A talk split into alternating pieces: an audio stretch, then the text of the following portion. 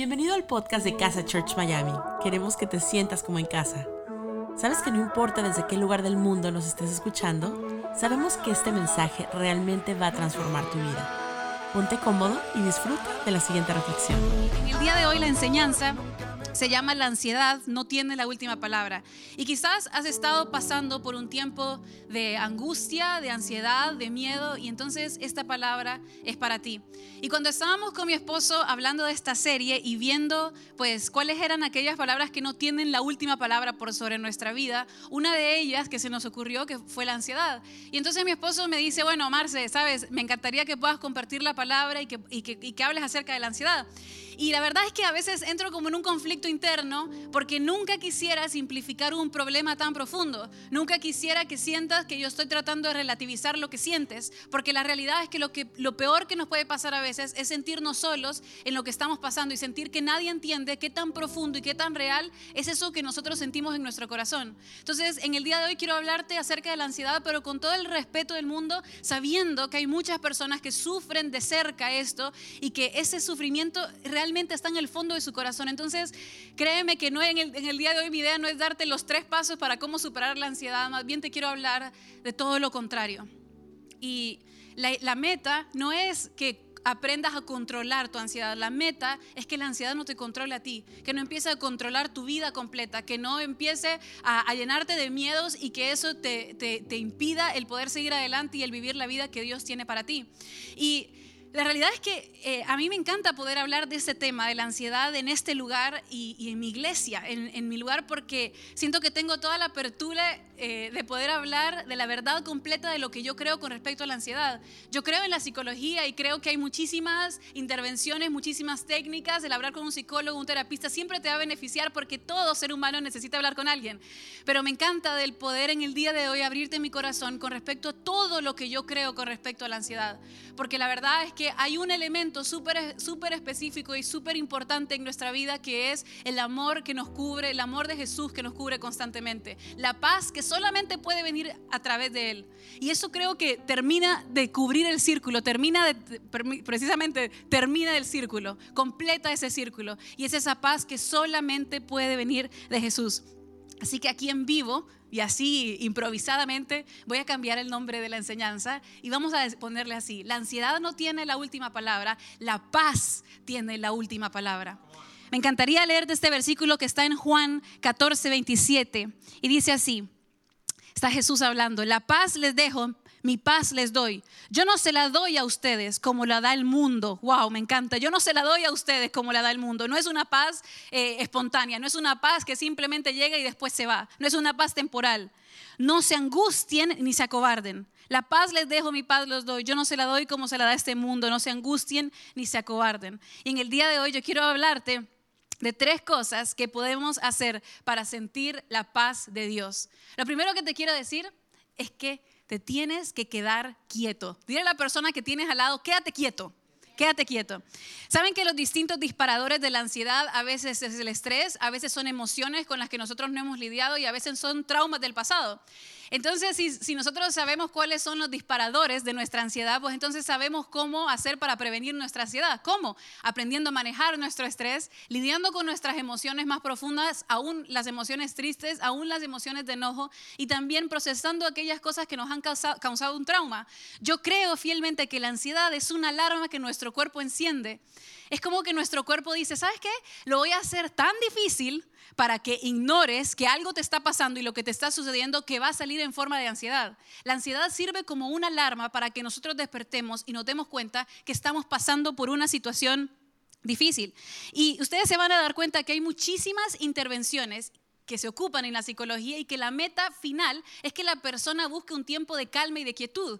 El, punto de muchísimas de esas intervenciones es cal, calmar nuestro sistema nervioso, porque la verdad es que todo ser humano necesita tiempos de tranquilidad, tiempos de serenidad, de quietud, todos los necesitamos. ¿Y sabes qué es lo que pasa? Que No sé si te pasa a ti como a mí, pero desde que yo era chiquita, yo recuerdo que yo era traviesa, por no decir otra cosa, era tremenda. Y entonces a cada segundo, estas eran frases, esto era como melodía de todos los días para, para mi corazón, es que mi abuelita me decía, Marcela, estate quieta, estate quieta, y me sentaba, ¿no? Entonces eh, yo, yo poco a poco fui creando un vínculo entre el estar quieto y un castigo, entre el estar quieto y ser algo malo. Y generalmente, si ustedes se dan cuenta, es hasta contracultural, porque en este tiempo el estar quieto o el estar en calma es visto como algo negativo es visto como decir, bueno, no, es que cuando estamos quietos, cuando estamos en calma, pues eso es algo negativo porque no estás siendo productivo, porque no estás haciendo más de lo que tienes que hacer, porque nosotros medimos nuestros fracasos y, nuestro, y nuestros triunfos a través de lo que nosotros hacemos lastimosamente. Y entonces pasar tiempos de calma va en contra de lo que la cultura te dice. Es decir, te dice, no, no, no, tienes que seguir adelante. Y entonces están todos estos hashtags ¿no? en nuestras redes sociales de decir que no dormimos en la noche, que hacemos y hacemos y hacemos y nos cansamos de hacer y nunca nos damos el tiempo para frenar, para estar quietos, para estarnos quietos, para estar en calma. Porque la realidad que cuando nosotros buscamos tiempos de calma y tiempos de quietud, no, es, no son tiempos en donde nosotros no hacemos nada. Precisamente son tiempos en donde hacemos mucho porque nos damos el espacio para poder sentir, para poder pensar, para poder cuestionarnos, para poder soñar. Todos necesitamos de un tiempo de calma y de quietud. Y para todos nosotros eso va a lucir de una forma distinta. Van a haber personas que me dicen, bueno, a mí me gusta salir a correr porque cuando salgo a correr empiezo a tener esa comunión con Dios, empiezo a tener una comunicación con Dios muy hermosa. Hay personas que van a decir, no, yo es a través del arte. Hay otras personas, y estoy aquí casi que describiendo a mis amigos, pero hay otras personas que dicen, bueno, no, yo cuando me peino el pelo, entonces encuentro ese momento de quietud y ese momento de calma que tanto necesito. Pero todos necesitamos de eso. Y saben, que para mí lo contrario a la calma es el miedo. Porque muchas veces nos da miedo estar en calma, porque nos da miedo lidiar con esos sentimientos que están tan arraigados y tan profundos en nuestro corazón. Y, están, y, son, y son a veces cosas que ni siquiera logramos identificar porque nos hemos acostumbrado a seguir, a seguir y a seguir. Y de hecho, la pandemia nos ha obligado a estar quietos. A estar quieto independientemente que estés trabajando en tu casa o que no estés trabajando, esta pandemia te ha obligado a estar quieto, a no poder hacer nada, a básicamente perder el control sobre la situación afuera. Y por eso hay muchas personas que hoy en día me dicen, no, es que yo a partir de la pandemia empecé a vivir la ansiedad, empecé a entender lo que es la ansiedad. Y sabes qué, si vamos, si volvemos a esto, decir, bueno, la ansiedad es una demostración que hay un sentimiento con el que no has lidiado. Hay una situación, llámese falta de perdón, llámese eh, resentimiento, llámese sentirse solo, la soledad. Son situaciones con las que a veces no nos damos el espacio para lidiar, pero están presentes y están ahí y se están manifestando como una ansiedad y hay personas que dicen, "No, es que yo sé que mi ansiedad no mi ansiedad nació de la nada." Y yo no creo que tu ansiedad nació de la nada. Yo lo que creo es que en el día de hoy estás sufriendo las consecuencias de aquello con lo que no lidiaste en el día de ayer. Por eso es importante que nosotros nos tomemos el tiempo, un tiempo de calma, un tiempo de tranquilidad, en donde realmente empecemos a mirar hacia adentro y empecemos a lidiar con aquellos sentimientos que hemos estado cargando por mucho tiempo. La ansiedad es eso, son miedos, son preocupaciones, son emociones que hemos tenido en, en encierro dentro de nuestro corazón. Y yo en este día, yo quiero motivarte a eso, a que sea un tiempo en donde lo sientas para que lo puedas enfrentar. Sabes, de hecho, hay muchísimas eh, estadísticas que muestran que en este tiempo del coronavirus han incrementado los divorcios. ¿Y por qué es eso? Te preguntarás. ¿Será que es porque las parejas antes no tenían problema y ahora lo tienen? No, no es por eso, es porque antes aprendían con el día a día a esconder sin lidiar con aquellos sentimientos que teníamos que lidiar. Simplemente aprendimos a decir, hago más para olvidarme de aquello que me olvido. Hago más, así escondo esto que estoy sintiendo. Hago más, así no tengo que enfrentar esos monstruos tan profundos que a veces están en nuestro corazón. Pero en este día yo quiero invitarte a que estés quieto, quédate quieto, empieza a buscar momentos de calma y de tranquilidad. Y, ¿sabes una cosa? Eh, hay un versículo que a mí me encanta, que está en Salmos 46, 46, 10 y dice así, así de claro, quédense quietos, reconozcan que yo soy Dios, quédense quietos y reconozcan que yo soy Dios. Da miedo estar en calma y en silencio, porque es cuando nosotros nos enfrentamos cara a cara con aquello que tanto ocultamos. Ahora, nosotros no es que buscamos la quietud y la calma y el silencio para poder escuchar nuestra voz interna. Nosotros lo hacemos para poder afinar nuestro oído y escuchar la voz de Dios, escuchar aquello que tanto Él nos ha estado buscando para decirnos. Nosotros buscamos tiempos de calma, tiempo de quietud, porque es en ese momento en nosotros apagamos todas las voces, todo el ruido de afuera y empezamos a escuchar aquella voz que es la única que importa, que es la voz de Dios. Entonces, quédate quieto. Y después, este versículo me encanta porque dice, reconozcan que yo soy Dios. Entonces, lo primero es, quédate quieto. Y lo segundo, reconoce que Él es tu seguridad. Reconoce que Él es tu seguridad. Sabes que hay personas que sienten que cuando tienen este sentimiento de ansiedad, lo que tienen que hacer es aprender a controlar las emociones. Pero es mentira, porque no hay ser humano sobre la faz de la tierra que sepa controlar sus emociones el 100% de las veces. Es imposible, es como tratar de controlar a alguien. Y entre más resistes la ansiedad, pues la ansiedad más va incrementando. Todo lo que nosotros resistimos es lo que persiste. Entonces tú dices, no quiero sentir miedo, no quiero sentir preocupación. Y es como que la ansiedad se va incrementando, es como que se da de comer así sola. Entonces, podemos decir, bueno, entonces si yo no tengo el control sobre las situaciones que pasan afuera, tampoco mi trabajo es controlar mis emociones, pues entonces, ¿qué hago con el control? Y nosotros en las iglesias siempre nos acostumbramos a decir que tenemos que entregarle el control a Dios. Seguramente has escuchado eso alguna vez. Y es cierto, nosotros tenemos que, entregarle el control a Dios. Pero ¿qué significa eso en formas prácticas? Significa que yo necesito trabajar en aceptar la voluntad de Dios, aceptar que yo vivo en un mundo quebrantado en donde hay un sinfín de situaciones que pueden pasar. Todos aquellos miedos, los cuales tienes en tu cabeza, aquellas preocupaciones, ¿sabes qué? Me gustaría decirte lo contrario, pero la verdad es que pueden llegar a pasar. Pero hay una sola cosa con la que yo estoy con completa certeza en mi vida. Es que no importa por qué situación yo pase, Dios estará conmigo y es un Dios que no me falla. Entonces hoy yo no vengo a decirte, no, tranquilo, no tengas miedo, porque eso quizás te lo va a decir un amigo. No, nosotros como amigos decimos, no, tranquilo, eso no va a pasar, no te preocupes, tranquilo. Pero yo a veces he aprendido que me ayuda mucho más el aceptar ese miedo, saber que ese miedo está presente no lo resisto, pero acepto que no importa la situación por la que yo pase, Dios me acompañará y estará conmigo. ¿Sabes? Lo que sabes, sabes que nosotros lo que nos causa más inseguridad generalmente, ay, me perdí. Lo que, lo que nosotros nos causa más inseguridad y ansiedad a veces son esos momentos de incertidumbre. Pero nosotros tenemos la, la fe completa y tenemos la certeza completa que Dios nos acompaña en absolutamente todos los momentos en el que, los que nosotros vivimos y pasamos. A veces lo, que, de lo que más se trata es de dejar que nuestras emociones fluyan, dejar que nuestras emociones fluyan. Yo creo fielmente eh, que nuestras emociones tienen que ser vistas como se ve el clima. Saben que nosotros comúnmente decimos de que, de que el sol siempre sale después de la tormenta. Y yo creo que eso es mentira, porque el sol siempre estuvo, el sol nunca se va. No es que sale, es un constante. Y así mismo tienen que ser vistas nuestras emociones, en donde a veces puede llover, en donde a veces puede estar nublado, pero tenemos la certeza, donde, donde a veces podemos estar llenos de miedo y llenos de ansiedad, pero tenemos la certeza que hay un constante y ese constante se llama Jesús. Esa es una paz que solamente viene de Él, porque la ansiedad crea los peores problemas que ni existen, pero la paz te da la seguridad que en los problemas y en tu mayor miedo, Él te va a estar acompañando. La paz te da esa seguridad que sí existe, que sí es realidad. No necesitas resistir tu miedo, necesitas vivir con la, con la convicción de que Dios está presente, Dios está contigo.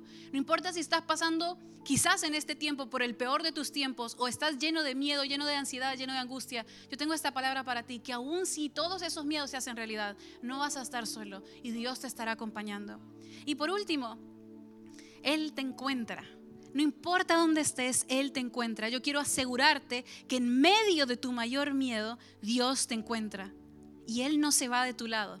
Hace unos años atrás, y quizás si ustedes han visto prédicas de mi esposo, han escuchado este ejemplo, pero yo les voy a dar mi versión de la situación y ustedes después me dicen, así que escríbanme en el chat si son Team Marce o Team S. Ustedes van a escuchar mi versión de lo que pasó.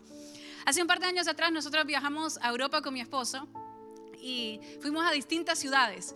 Y, pasó de que pasamos por, eh, por Suiza, que es un lugar en donde yo vivía de chiquita. Y entonces yo compré unos chocolates. Eran unos chocolates baratos, no es que tenían nada de especial. Eran unos chocolates baratos, pero son esas cosas que nos recuerdan de nuestra infancia. Entonces yo los compré eh, y se los quería llevar a mi papá porque pues yo vivía con él y yo sabía que él se iba a recordar. Pues entonces nosotros anduvimos con esos chocolates de ciudad en ciudad, de lugar en lugar, y lo metíamos en la refrigeradora en el hotel y los sacábamos los, los chocolates para colmo fue de las primeras ciudades que visitamos, así que anduvimos, los chocolates pasearon más que nosotros. Entonces, nada, andábamos los chocolates. Llegamos a nuestro último, nuestra última ciudad, que era en Madrid, y entonces dejamos los chocolates en, el, en, el, en la refrigeradora y luego nos fuimos al aeropuerto. Cuando llegamos al aeropuerto, nos dimos cuenta que habíamos dejado los chocolates que habían quedado en el hotel. Y justo estábamos haciendo el check-in en, el aeropuerto, toda la historia, y entonces eh, nos recordamos, no, los chocolates, yo me puse a llorar, porque no era, no lo que costaban los chocolates, porque eran baratos, pero realmente era lo que significaba para mí porque lo, lo habíamos paseado por todas partes. Entonces justamente nos dicen que el vuelo estaba tarde y que teníamos un par de horas para poder salir. Entonces con mi esposo nos miramos y dijimos, misión imposible, lo vamos a hacer. Vamos a ir por los chocolates, vamos a ir al hotel. Llamamos al hotel y nos dijeron, sí, los encontramos aquí, estos chocolates baratos. Pero bueno, entonces encontraron los, y entonces por favor, ténganlos en en el counter, no se los vayan a llevar, no se los den a nadie, que ahorita mismo vamos a ir a buscarlos. Bueno, nos fuimos en tren a buscar los chocolates, o sea, era una locura, no nos quedaba ningún euro, pero con las últimas moneditas llegamos. Ahora, aquí hay una clave. Ustedes después vayan a buscar la historia de mi esposo, pero aquí hay una clave. Cuando íbamos de camino para buscar los chocolates, en el tren yo le dije a mi esposo que yo tenía hambre. Yo le dije que yo tenía hambre y que tenía ganas de comer papitas fritas. Y él me miró, me ignoró seguramente, y llegamos al medio de la ciudad. Entonces mi esposo me dice, voy a ir a buscar los chocolates. Vos quédate aquí, no te muevas. Me dice, no te muevas quédate aquí, yo voy a ir a, voy a correr a buscar el chocolate. Entonces se imaginan mi esposo corriendo así, no teníamos mucho tiempo. Entonces yo estaba ahí así tipo, así tipo mirando hacia los costados. Y ustedes saben, yo, yo soy un poquito despistada, por así decir. Entonces estaba así mirando alrededor y de repente veo esa M de McDonald's sagrada. Entonces miro el McDonald's y digo, él se va a acordar que yo le dije que yo, iba, yo quería papitas fritas, ¿verdad? Eso es culpa de él, ese tuvo que haber acordado. Entonces, me metí a McDonald's y entonces, eh, perdida, en mi miedo y en mi preocupación, perdida en medio del McDonald's comprando mis papitas fritas y en eso se abre la puerta, ¡fa! Así, y, sale mi esposo que estaba preocupadísimo porque no me encontraba y me miró así. Yo solo lo miré, miré a la cajera y me aseguré que pusiera mayonesa en la bolsa. Yo le dije, por favor, no se le olvide el ranch para las papitas. y en eso vino mi esposo enojado. Pero ¿sabes qué es lo que pasaba? Es que yo estaba segura que él no se, no se iba a ir sin mí. Él no se iba a ir sin mí, mi esposo no se iba a ir sin mí, mi esposo no me iba a dejar en ese lugar. Yo estaba segura que no importa qué tan lejos yo me había ido, él estaba dispuesto a perder el vuelo, pero él no se iba a ir sin mí. Y eso es lo que yo creo con, Jesús, que él no se va sin ti, que aún en medio de tu miedo, sí que mi llamado en el día de hoy no es que salgas de tu miedo, que, no, es que te quiero motivar a que salgas de ahí, que salgas de tus preocupaciones. Él te encuentra aún en tu miedo más profundo él te encuentra, Él sale a buscarte, Él no se va sin ti, Él no se cansa de tus miedos, Él no se cansa de tu angustia, Él no se cansa de tu ansiedad, Él no se va sin ti y Él es el que viene a encontrarse contigo. Porque una vez nosotros nos encontramos con Jesús, nuestra vida cambia para siempre, nunca más vuelve a ser la misma. Él viene, se encuentra con nosotros y cambia la forma en la que nosotros vemos esta vida y empezamos a sentir la paz de Dios en cosas pequeñas. Por eso hay personas que vas a escuchar que dicen que encuentran la paz en el café calientito de la mañana, o en el viento, o en las olas, o cuando salimos y respiramos profundo. Claro que podemos encontrar la paz de Dios en esos lugares. ¿Y sabes por qué? No es porque la paz esté en esos lugares, sino es porque como tú te encontraste con Dios, como Él vino a encontrarse contigo, entonces a partir de este momento todo empieza a ser espiritual. Cada momento, cada segundo, toda la naturaleza, todo el mundo, toda la creación te habla de Dios. Y es ahí en donde nosotros encontramos la paz. Porque al final lo contrario a la ansiedad es la paz precisamente. Si me preguntan a mí cuál es la felicidad, ¿cómo describirías la felicidad? La de felicidad es tener paz. ¿O no es lo que todos buscamos? Tener paz. Si yo me pongo a pensar en los momentos más hermosos de mi vida, fueron momentos en donde sentí la paz de Dios y fue independiente a que si estaba pasando por un tiempo bueno o un tiempo malo. Pero yo me sentía contenta, ¿por qué?